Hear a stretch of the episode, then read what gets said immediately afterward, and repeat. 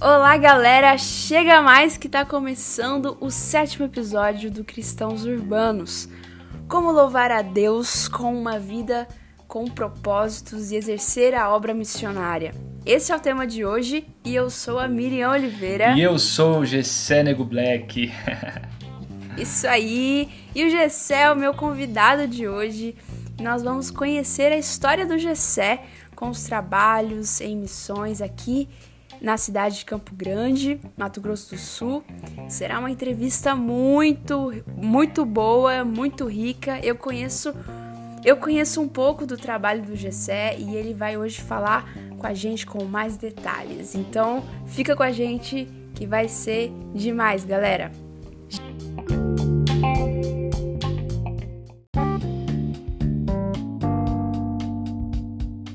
Gente, o Gessé é meu amigo, trabalhamos esse ano, né, Gessé? Em um Sim. projeto meu que ele abraçou, que é o Clube do Livro. A gente trabalhou ali com aproximadamente 10 meninas do projeto Princesas nessa leitura. Elas participaram com a gente do livro do Tim Keller, Deuses Falsos. Fica aí a dica caso você queira conhecer esse livro. E o Gessé é educador físico, e é uma pessoa muito comprometida com a obra do Senhor. Tem vários projetos, ele vai comentar um pouquinho hoje sobre esses projetos aqui. E ele também faz parte da primeira igreja batista de Campo Grande. Ele é esposo da Karine, pai de gêmeos, do Isaac e da Valentina. Isso. E olha, gente, a gente não vai aqui é, taxar quais são os passos que nós temos é para ter uma vida com propósito, mas o intuito aqui é fundamentar mesmo a nossa vida no evangelho Isso. e trazer aqui na prática para você pessoas que têm vivido o seu chamado e que no caso aqui especificamente como professor e na área de missões. Então, Gessé, quero ouvir você, meu irmão. Conta um pouquinho da sua história. Que prazer ter você aqui. Seja muito bem-vindo.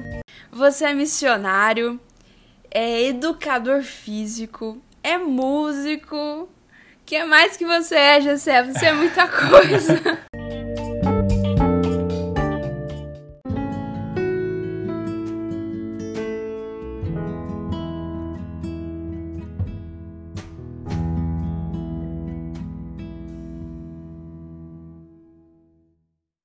Eu sei que você faz parte de dois projetos missionários, né? Coordenador em um deles, na ONG é, chamada ID, Instituto de Desenvolvimento Evangélico, aqui no bairro Caiobá, em Campo Grande.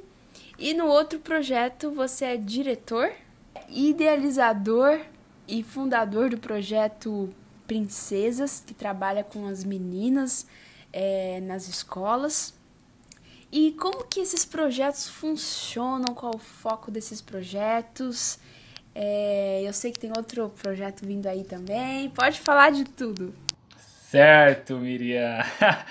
que alegria, estou muito contente de estar aqui com você. Fiquei muito feliz com o convite. Puxa, amo aí o Cristãos Urbanos, um projeto que todo mundo tem que ter acesso, todo mundo tem que seguir, curtir, compartilhar. Amém. Sensacional. Muito obrigado pelo convite, tá? De nada, que Bom, isso. vamos lá, vamos bater um papo, como você falou, né? Não é uma receitinha de bolo, mas a gente pode conversar e fundamentar algumas coisas sobre propósito e a gente dialogar e construir algumas ideias juntos. Eu creio que isso vai ser muito edificante.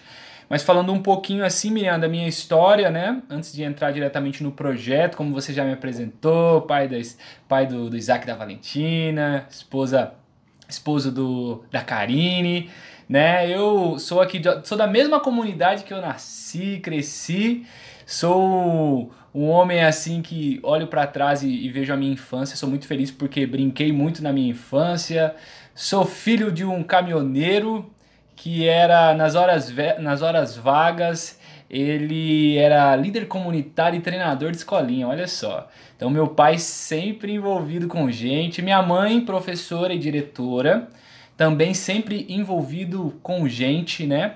E isso vai ter, vai influenciar muito lá na frente, por isso que eu estou contextualizando dessa forma.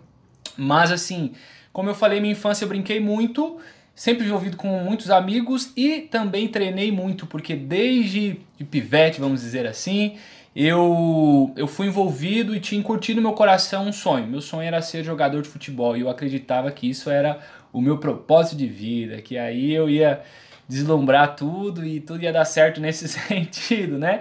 Mas o tempo, o tempo foi passando, né?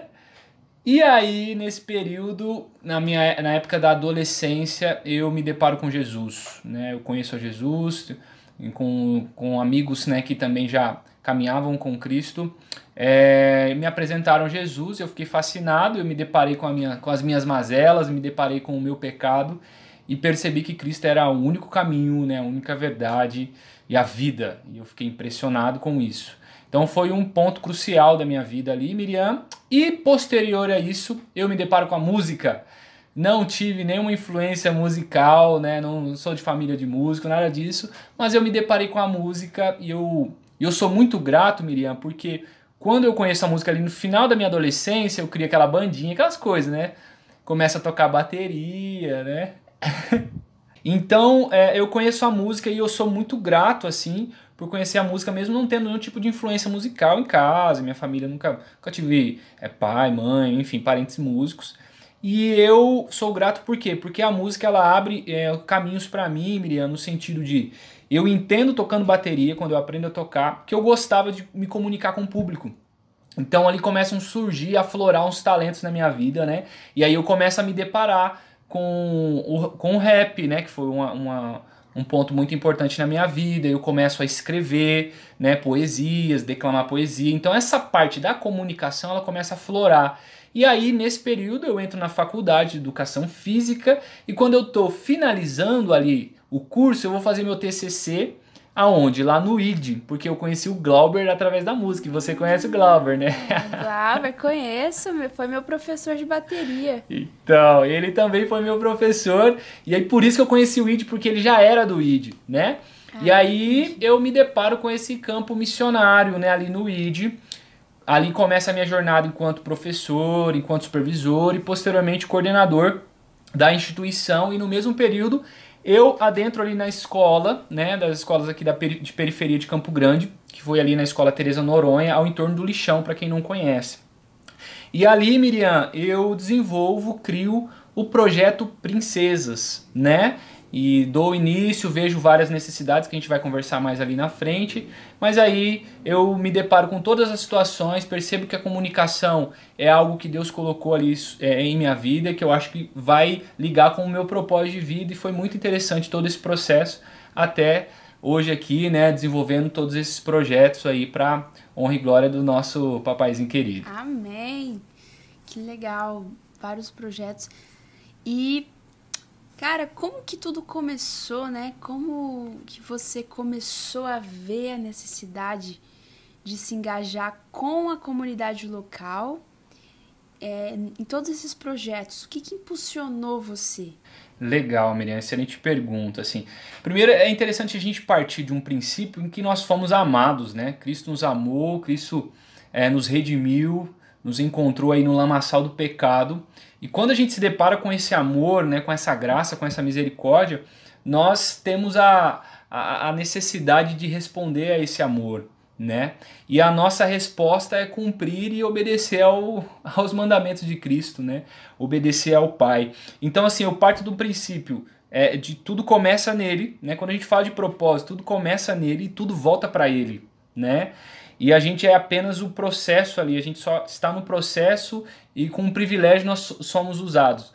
Então, quando eu me deparo com essas situações, tanto do ID, mas especificamente do projeto Princesas, Miriam, eu me deparo com diversas vulnerabilidades, com diversas necessidades, né? E aquilo me encoraja, né? E, e me, me impulsiona para até para responder o amor de Deus. Não que isso me faria mais amado por Deus, não é isso é porque de fato eu fui amado por Deus e eu entendo que Deus se preocupa com isso. E se Deus se preocupa com as pessoas, então eu me, me dispus diante de todas essas necessidades, diante de todas essas dificuldades, para é, realmente influenciar essa nossa geração. O contato que eu tinha com crianças e adolescentes, eu percebi que ali era um campo missionário para mim, que ali era realmente um campo fértil, né? E eu sempre digo assim, Miriam, que até nessa questão de cristãos urbanos ou qualquer tipo de, de, de, de segmento missionário, vamos assim dizer, é, eu sempre parto do princípio daqueles quatro pilares básicos, assim, porque a gente olha e vê o público. Então, qual que é o seu público, né? Esse ouvinte que está agora aqui. Sim. Qual que é o seu público? É, partindo desse público, qual que é a necessidade desse público? Existem as necessidades espirituais, né, essa da salvação, mas existem também as outras necessidades. Às vezes é uma questão de uma vulnerabilidade social, entre outras, né? E aí a gente, o terceiro ponto é que a gente tem a resposta. E qual que é a resposta? É Cristo, né? E depois o último que nós temos a nós mesmos. E aí Cristo nos usa, entende? Então a gente tem um público, a gente tem a necessidade, né, ou as necessidades, a gente tem a resposta, porque assim, eu, eu creio que nós temos que crer Sim. que Cristo é a resposta para tudo. Inclusive para a resposta de propósito, uhum, né? Identidade. E aí a gente se dispõe e Cristo nos usa nesse processo. Então o que me motivou foi responder a Cristo e, e, ver essas necessidades e poder de alguma forma influenciar a vida dessas crianças e desses adolescentes. Que incrível, cara, que incrível. E você lida com jovens, né, que estão no contexto urbano e eu, eu acho isso muito incrível, porque existe realmente existe a necessidade de missionários que vão para outros contextos, mas essa ideia de também aqueles que ficam, aqueles que permanecem, é, ajudar nesse sentido o próprio, a própria cultura, a dialogar com a própria cultura, as necessidades daqui, também é uma obra missionária, né? Então você lida com esses jovens que estão no contexto urbano e que enfrentam com as pressões da juventude que está aqui, né? As pressões da nossa juventude são uhum. muitas. E quais são as dificuldades que esses jovens, que essas crianças que você atende possuem? Quais são as questões mais comuns que as meninas hoje no, no projeto Princesas enfrentam Sim. e que você auxilia elas? Entendi. É, é, é, esse ponto que você trouxe agora, né? Acho que é muito crucial, assim, que a gente é missionário onde nós estivermos, né? Nós somos missionários onde estivermos. Essa é a verdade. Ali é um campo fértil. E, e quando eu me deparei assim com essas situações, porque eu, particularmente, isso não é regra, a gente pode ser usado dentro de uma empresa, por exemplo. Né? Mas eu sempre estive envolvido, por exemplo, na, nas regiões carentes de Campo Grande, né? E eu me deparei com diversas dificuldades, Miriam, né? Eu vi diversas necessidades nas meninas é, como, por exemplo, a desestrutura familiar, é algo que pressiona muito elas, porque da desestrutura familiar desencadeia outros problemas, né? Que a gente fala de uma baixa autoestima, de uma falta de pertencimento, né? A gente se depara com falta de perspectivas de vida, né? Ou seja, as meninas, de modo geral, têm dificuldade de sonhar, de deslumbrar a vida, né? De perceber que é, há um futuro, há uma esperança. Isso é um ponto assim crucial, né? E também é, a questão da ansiedade, dentre outras situações, mas mas a questão é, mora aqui, é na identidade e no propósito. Uau. Então, quando eu criei o projeto, eu lembro até hoje, eu né, inspirado assim, acredito por Deus, eu fui para casa, eu passei uma madrugada escrevendo o projeto, literalmente assim, passei uma madrugada. E aí, porque eu me deparei com tudo isso, eu vivenciando com elas, é, o que que aconteceu? Eu percebi que tudo começava na identidade, automaticamente elas não sabiam quem elas eram, de onde elas vinham e para onde elas iam, e automaticamente elas não tinham propósito de vida, certo? Então todo projeto ele, ele tem um, um pilar nessa questão de elas entenderem quem elas são em Deus, né? E a partir disso, aí elas começam a de fato escreverem essa nova história, quebrarem esses ciclos, né? Tão, tão difíceis que elas já vivenciaram, que eu já acabei de citar, para que elas possam de fato cumprir o propósito de vida delas. Então, é, a raiz, vamos dizer, desse, dessas problemáticas, eu acredito que não só das meninas, mas do, da, da, da, comunidade em geral, da população em geral, é nós estarmos afastados do amor de Deus, é nós estarmos realmente distante desse Deus, e a partir disso nós não sabemos quem nós somos. Mas quando nós nos achegamos a Deus, né, a gente consegue de fato entender quem nós somos e qual é o nosso propósito de vida.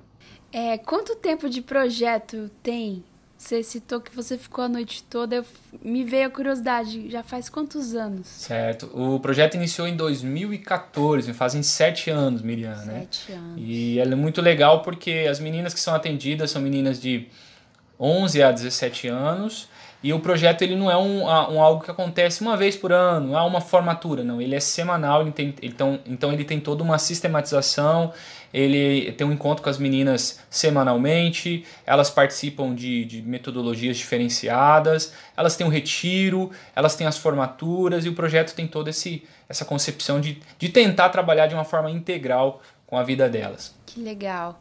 Até, inclusive, a família delas é tocada nisso também, né? Isso.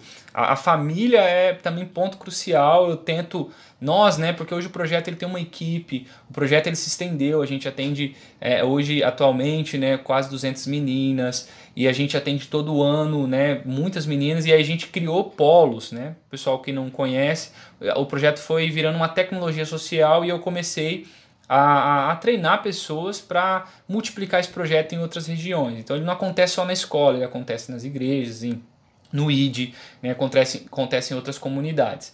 Então, é, esse projeto ele, ele trabalha com a família diretamente. Então, é intencionalizado algumas ações com as famílias para que nós possamos aí aproximar essas famílias dessas meninas e também as famílias possam desfrutar né, de todos os benefícios que o projeto, baseado no amor de Deus, é, venha propiciar para todas elas. Né?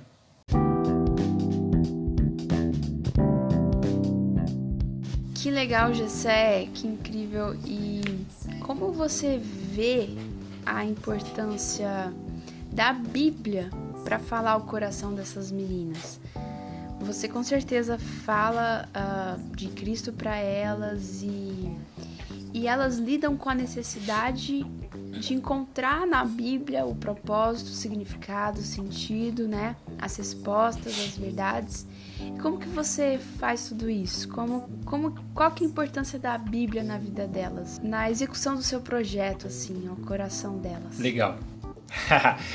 Lembrando, né, o projeto ele é um projeto social, ele iniciou dentro de uma escola, então eu tive e tenho que é, respeitar né, todos os tipos de crença, né, ser bem astuto nesse processo, mas eu nunca é, negligencio e sempre que posso deixo claro, principalmente para os líderes da, da, da, da, região, ou de, se está numa escola, se está em uma associação, que o projeto ele é um projeto social, ele tem. É, ele tem que cumprir, né, a ideia é cumprir objetivos como que elas venham é, melhorar o desempenho escolar, elas venham melhorar o comportamento de forma geral, né, elas venham fortalecer esses vínculos familiares, mas a base do projeto ela nasce de alguém que criou o projeto que tem uma cosmovisão e uma ótima ótica cristã. Né? Então, a, fundamenta, a fundamentação do projeto Princesas ela é baseada no amor, na graça de Cristo.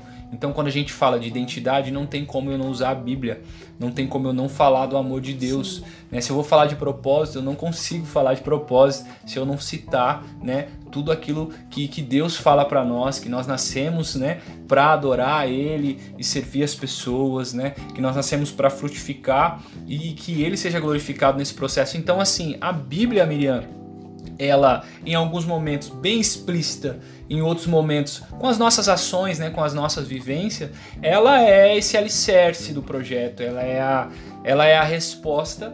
Mas a, as meninas, assim como muitos de nós um dia já estivemos perdidos, né, a gente fica nessa busca, às vezes tentando se saciar em tudo, né? Às vezes é no sexo, às vezes é nas drogas, às vezes é, nos relacionamentos, porque a gente acredita que ali a gente vai ter respostas pra, para o nosso viver, né? Para que venha saciar o nosso viver.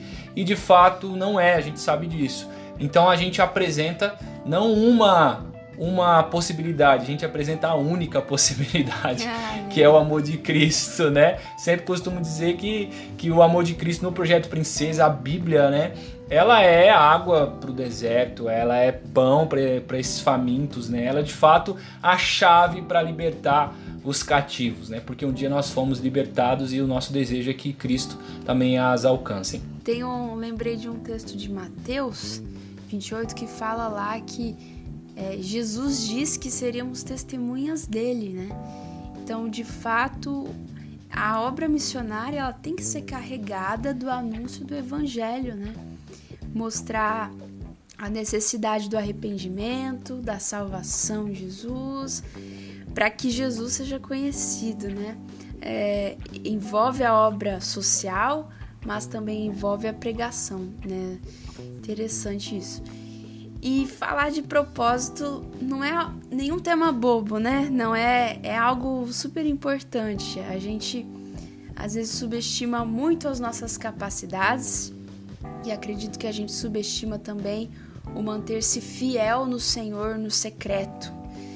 Talvez pelo fato de não sabermos quem nós somos em Deus é que tantos problemas realmente acontecem. Mas por outro lado, a gente não tá sozinho, né, Gessé? Sim. Se alguém está com problema de identidade, eu posso ser solidária a essa pessoa, porque eu também sou humana tanto quanto essa pessoa, né? Então eu posso sentir empatia pela situação que a pessoa tá passando. Cara, quais são os conselhos que você daria ao jovem que está escutando a gente hoje para acalmar coração a respeito do futuro né, dessas pessoas e poder exercer mesmo uma vida. Quais são os conselhos para esse jovem poder exercer uma vida que agrada a Deus, que glorifica a Deus? O que, que a Bíblia pode nos dizer a esse respeito? Legal, Miriam. Eu acho fantástico assim pensar nessas questões de propósito, né? Realmente é uma sede imensa que a humanidade tem, né? por essas respostas, né? Isso em todos os segmentos. Você vê no segmento religioso, né? no profissional, enfim, várias áreas. As pessoas estão sedentas por encontrarem seus propósitos de vida. E eu, eu, eu sempre converso, inclusive com as meninas, com amigos, assim, é, quando a gente pensa em tudo, toda essa pressão que a gente está vivenciando, né, e como a gente acalma o nosso coração, eu gosto sempre de partir do princípio de olhar para a criação, Miriam. Eu vejo Deus criando todas as coisas, a Bíblia nos revela isso. E ele utiliza do seu poder, da sua palavra, mas quando Deus vai criar o ser humano, quando Deus vai criar eu, quando Deus vai criar você, nós, ele toca em nós, sabe? Ele ele sopra em nós, ele se relaciona com a gente. E eu acho isso fantástico, assim, Deus revelando ali e, e deixando em nós a sua imagem e semelhança, né?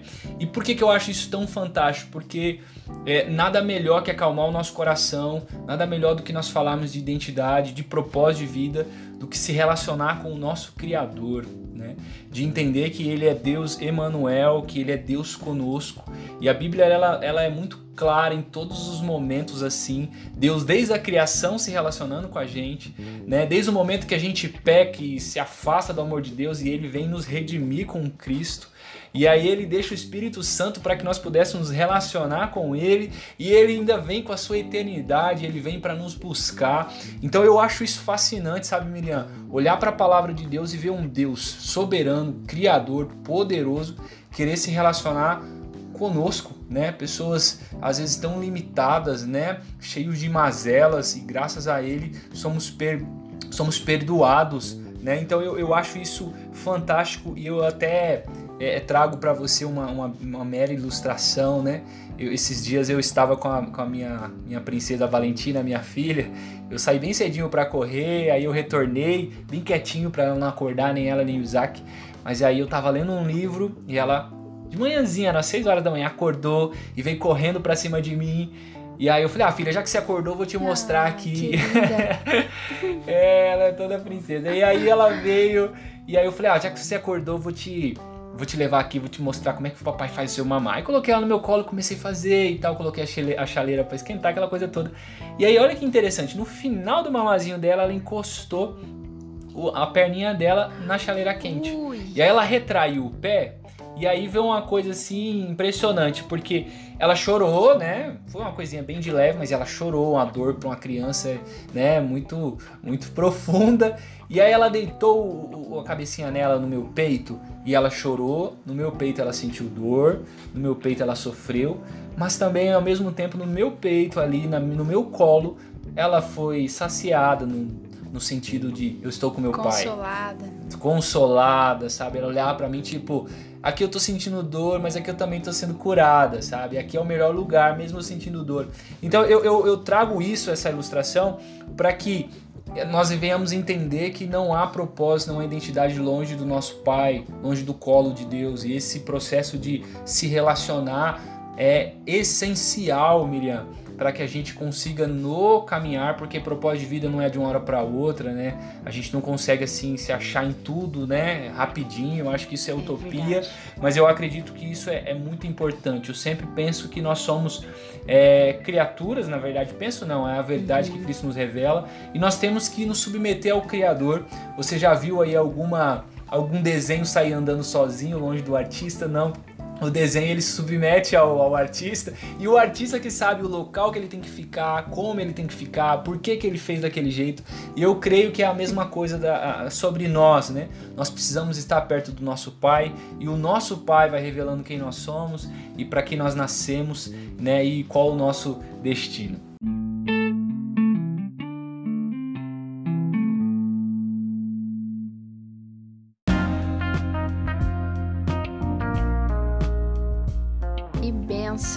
Cara, que legal ouvir tudo isso, ver o coração ardendo por Jesus, né? E que conversa boa, gente. Nós chegamos ao fim já. Poxa, Poxa, meu, já dá não. pra ficar conversando aqui o um tempão, né, Miriam? Mas, galera, é, você que deseja conhecer mais o trabalho do Gessé, Cara, segue ele lá no Instagram, tá aqui na descrição. Entra lá no YouTube dele também. Ele tá começando esse novo projeto aí domingo, né, Jessé? Verdade, verdade. Para você que deseja aí, ó, ter contato aí, é, conhecer poesias, é, que mais que vai ter no canal? Reflexões. Reflexões. É, a ideia é a gente vai trazer um pouquinho, né, Miriam, dessa experiência, dessas vivências. A gente quer transformar ela em reflexões e poesias para para ser aí um, um, um transbordar na vida das pessoas. Essa é a ideia. E a gente lançou domingo, né? Lançamos domingo, já está o, o primeiro, primeiro vídeo oficial já lançado no, no, nosso canal. Então curte lá, me segue nas redes, a gente vai, vai papeando e conversando e aprendendo. Que prazer receber você aqui, José. Foi muito boa essa conversa. prazer é meu, Miriam. Prazer é todo meu. Fiquei, como falei no início, fiquei muito feliz pelo convite. Espero poder é, somar aí nesse processo e vamos nos ver outras vezes nesses podcasts aí que eu achei fantástico. Com certeza, com certeza, vai ser muito bom. É isso aí, galera. Um abraço, fica com Deus e até o próximo episódio.